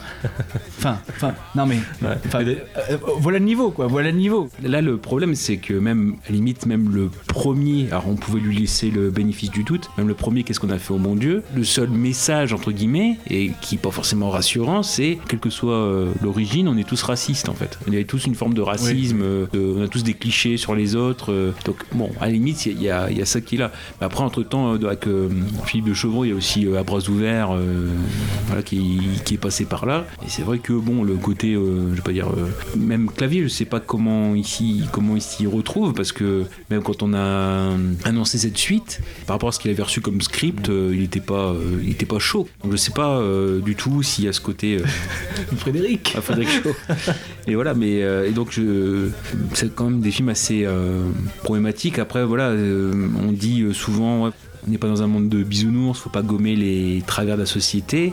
Justement, il y a ce côté à double tranchant du- de la comédie qui est un genre populaire par excellence, et il faut faire quand même gaffe au message qu'on essaie de véhiculer. Parce que Alors euh, certes, c'est voilà, euh, on peut dire les- le cinéma parfois c'est le, ça véhicule euh, l'image de la société à l'instant T. euh, ah, si c'est ça, euh, malheureusement, ça, non seulement ça donne pas une belle image, et en plus ça, ça fait perdurer certains messages quand même assez, euh, assez nauséabonds. euh. c'est pour ça même limite, euh, faut pas forcément se plaindre de tout parce que c'est pareil, de, tout le monde peut trouver, peut, peut se dire, bah, dans tel film, tel message me choque. euh, c'est le côté un peu victimisation à outrance. euh, voilà, j'en parlais la semaine dernière. Mais justement, il y a le côté, je sais plus, il y avait le film avec euh, Kev Adams, Amsterdam, voilà, où euh, pareil, euh, il y avait des messages même assez euh, pour rigoler, qui étaient quand même assez, euh, assez choquants euh, pour une comédie en plus euh, qui destinait à avoir quand même un public assez jeune. Bah, si dès la base on, on- a ça dans le crâne, euh, bon après, dans ma jeunesse j'ai grandi avec des films aussi où, euh, qui correspondent à la société aussi, et c'est vrai que euh, il avait des thèmes qui passaient moins, et c'est logique. Mais euh, bon, là c'est le fait plutôt de,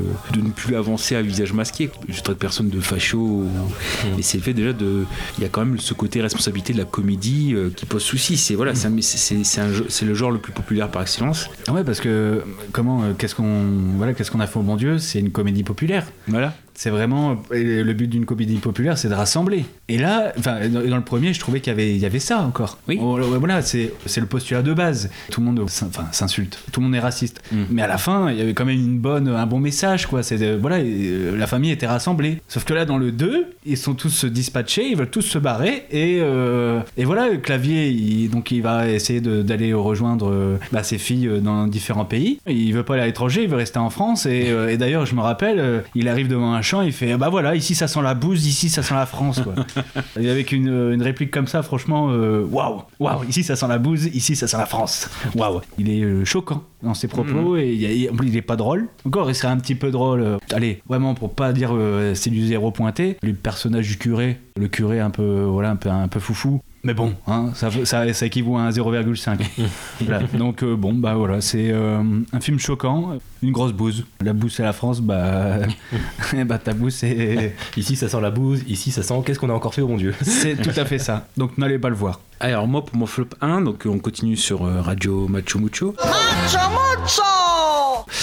Pareil, on va dire, je vais, je vais voir des films que pas beaucoup de monde euh, vont voir. Là, c'est pareil, je, je regarde rapidement. Il doit y avoir quelque chose comme euh, 59 000 personnes. De moins en moins.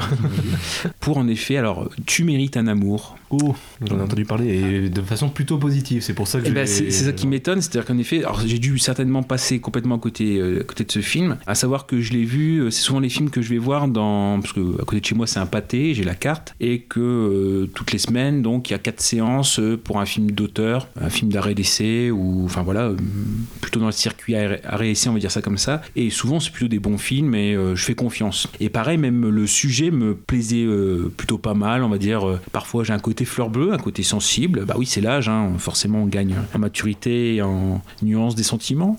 Voilà.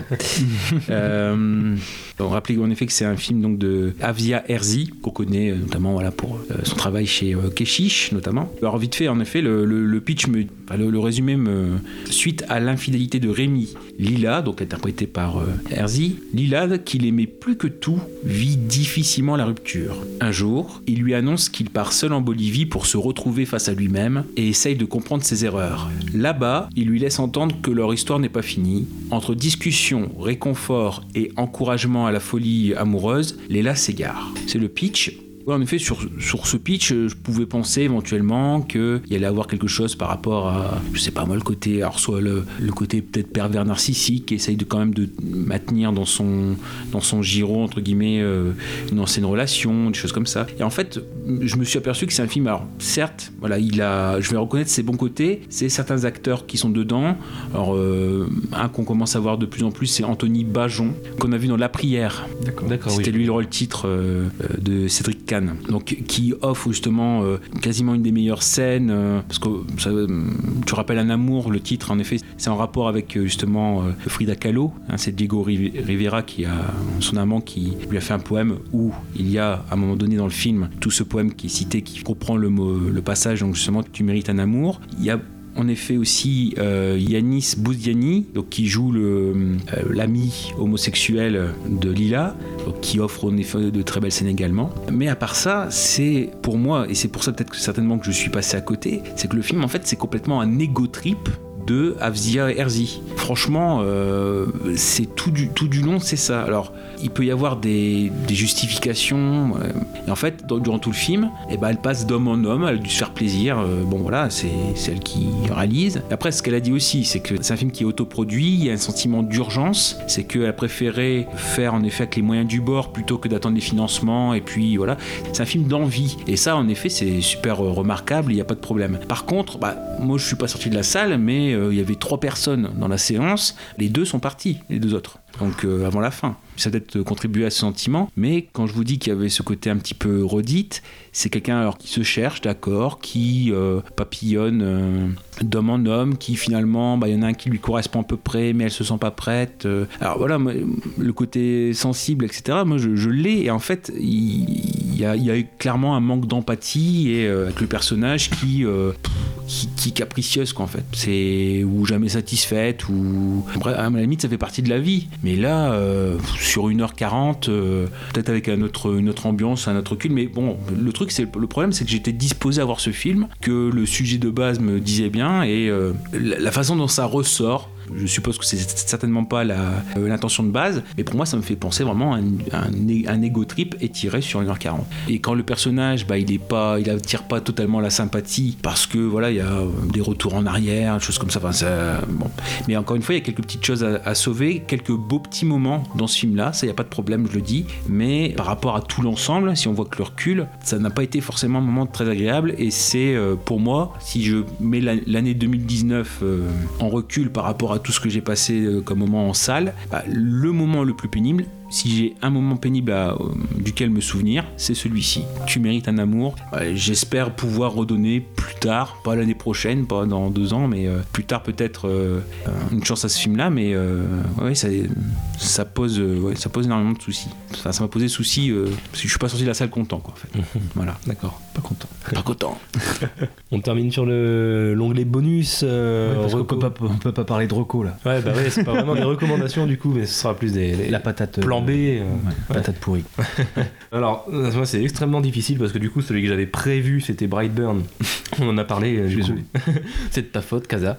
Alors, c'est un peu une sorte de plan B qui aurait pu se retrouver dans ce flop qui finalement y est pas, le film est moyen. C'est le nouveau, enfin le, le remake de Cimetière, la nouvelle adaptation de, de Stephen King du coup, Cimetière, Euh, donc réalisé par Kevin Kolsch et euh, Dennis Whitmire, Whitmire d'ailleurs, je sais pas comment on dit, pour la faire courte parce que de toute façon on est dans, dans l'onglet bonus, il faut pas s'étaler comme on l'a fait sur les films précédents, mais le film est moyen, c'est vraiment typiquement le genre de film moyen. Pour moi, c'est- c'est pas mauvais, c'est clairement pas bon non plus. Pour moi, le film il a, il peine à, à installer son ambiance. Je me suis pas senti effrayé, ce qui est un peu dommage quand même parce que quand on voit le de quoi ça parle et qu'on sait que c'est un film d'horreur, bon bah je pense que le but c'est quand même de faire peur normalement à la base. Mais malgré tout, il y a quand même ce côté euh, un peu glauque. Enfin, le, côté glauque est respecté. Voilà, ça, ça fait pas peur. L'ambiance est pas pas très pesante, mais ne serait-ce que visuellement, il y a quand même le côté glauque qui est assez bien foutu, assez bien assez bien représenté, qui fait que le film est pas trop mauvais. Mais voilà, j'ai pas retrouvé l'ambiance que je, je cherchais en allant voir le film. Mais quand même, ça fait plaisir, et c'est pour ça que je l'ai pas mis dans mon, dans mon flop, ça fait plaisir de voir euh, dans ce genre de projet un mec comme Jason Clark, qui pour moi est un acteur qui malheureusement s'est un peu perdu depuis quelques années. C'est dommage, il a eu sa, sa petite période où on le voyait un peu partout dans les,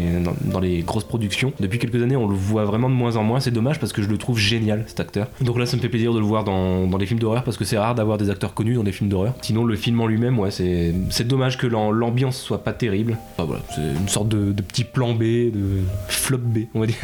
ce, serait, ce serait cimetière. Eh ben moi je voulais vous parler de euh, The Dead Don't Die Ah oui, Jim Ah. Jarmusch. Hmm. Encore un film qu'on a vu ensemble, tiens.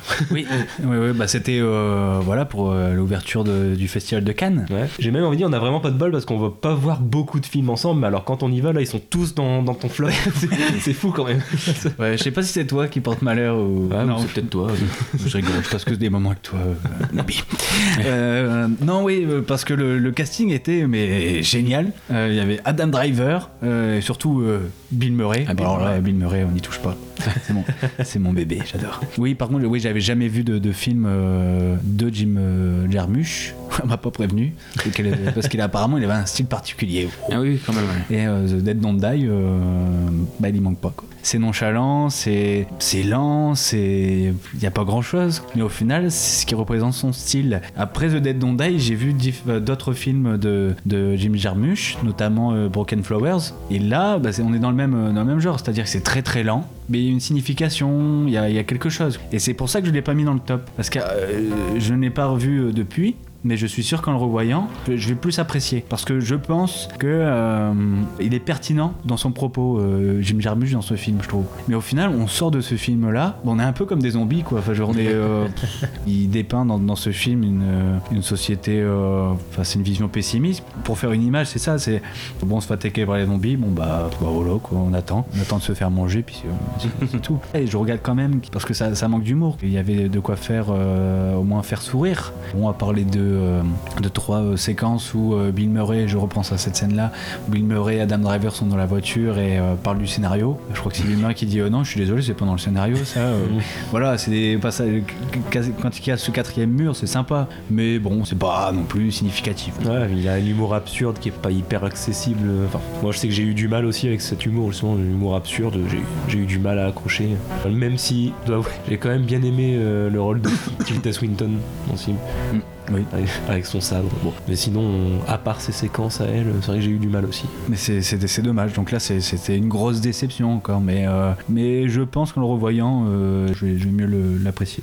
Ok. Euh, pour moi, donc, euh, dans le film qui a failli se retrouver dans le flop, mais pareil à une place très basse, on est dans les films qui sont les mouets. Donc, il y avait certes Glace éventuellement. Et bizarrement, parce que j'ai pas du tout passé un mauvais moment en le voyant, mais c'est vraiment la fin qui m'a laissé euh, un goût amer, c'est euh, La vie scolaire. Ah. de Grand Corps Malade et de Mehdi Idir. Alors je vais expliquer, alors certainement le prof d'histoire-géographie qui est en moi qui était pas très content parce que déjà le prof d'histoire-géographie dedans il a pas un beau rôle, euh, joué par Antoine Reinhardt, première chose, mais c'est surtout la fin. Alors je vais pas la raconter pour ceux qui veulent euh, la voir. Encore une fois le film il est très plaisant, il, il se laisse suivre, euh, c'est une bonne comédie, mais en fait c'est la résolution pour le personnage principal, l'élève. En fait j'ai vu un gros décalage entre le ton et euh, finalement ce qui, ce qui lui arrive. C'est-à-dire je vais pas je vais pas raconter mais il se, trou- il se retrouve à la fin dans une situation qui, visiblement, d'après le ton de la fin, est une bonne chose pour lui. Mais moi, enfin, en étant dans, euh, dans le système euh, scolaire, bah, pour moi, c'est pas, c'est pas du tout euh, quelque chose d'encourageant. Et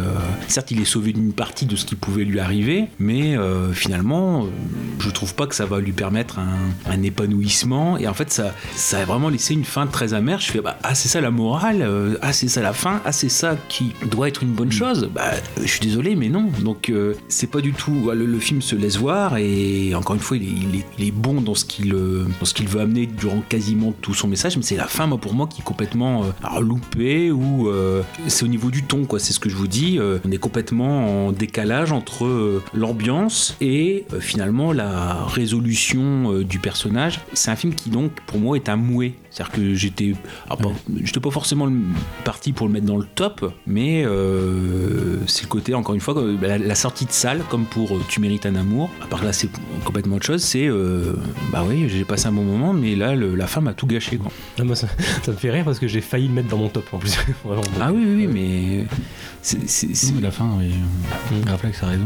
Mais, mais je comprends. Je comprends ce que tu veux dire, mais bon, ça Ah, m'a- mais- ça m'a pas choqué autant. Bah, toi. après, moi, c'était peut-être le fait d'être dedans, quoi. euh, Ouais, peut-être aussi. C'est dur de pas, c'est dur de pas spoiler. En, en fait, juste avant la résolution, la CPE lui propose, enfin lui donne des, des opportunités. Elle lui laisse présager des, des images dans sa, dans sa Mhm. tête en lui disant ouais, tu pourrais faire ci, tu pourrais faire ça, Mhm. si t'aimes ça. Donc lui, il est, il est tout content. Et puis au final, euh, résolution, euh, bon, Alors, finit. euh, il- Alors ça finit pas aussi mal que ça aurait pu finir pour lui, mais euh, c'est encore une fois c'est ce que je dis, c'est le, ça, à la limite ça aurait pu finir sur un ton dramatique ou doux amer, justement comme l'est la réalité supposée du film, parce que finalement c'est ce que je dis, c'est ce qui, ce qui lui arrive à ce personnage-là. Pour moi c'est doux amer, mais le faire passer pour un happy end. Alors c'est vrai voilà c'est pas aussi grave que ce qui aurait pu euh, lui arriver.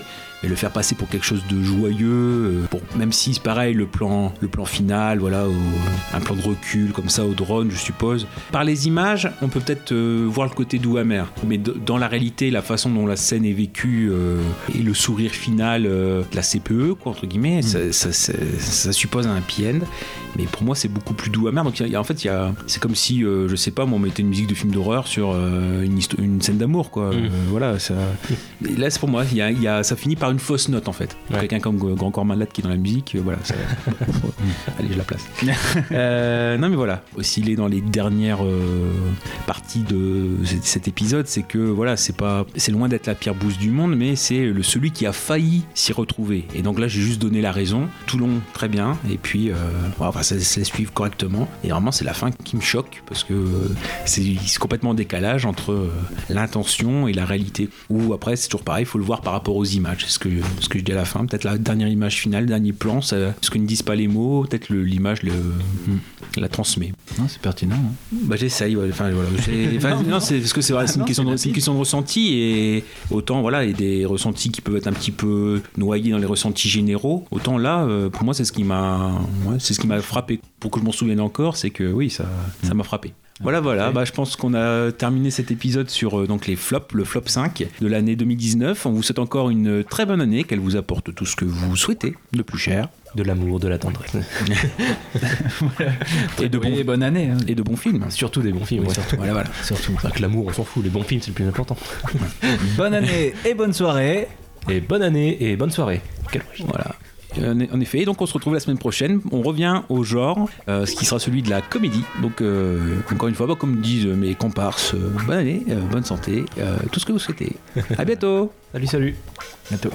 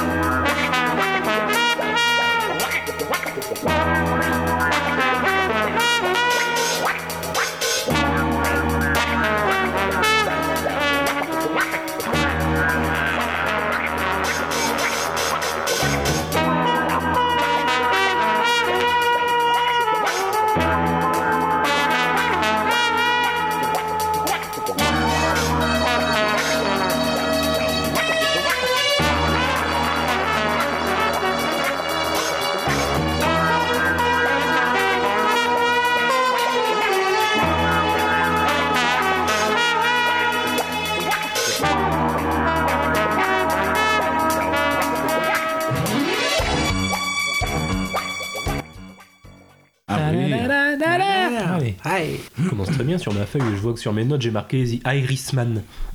le mec qui a un cheveu sur la langue, c'est The Irishman. Tu l'as vu Ah oui. Allez. Hey. Tango, Donald, avec moi Oh, arrête plutôt, arrête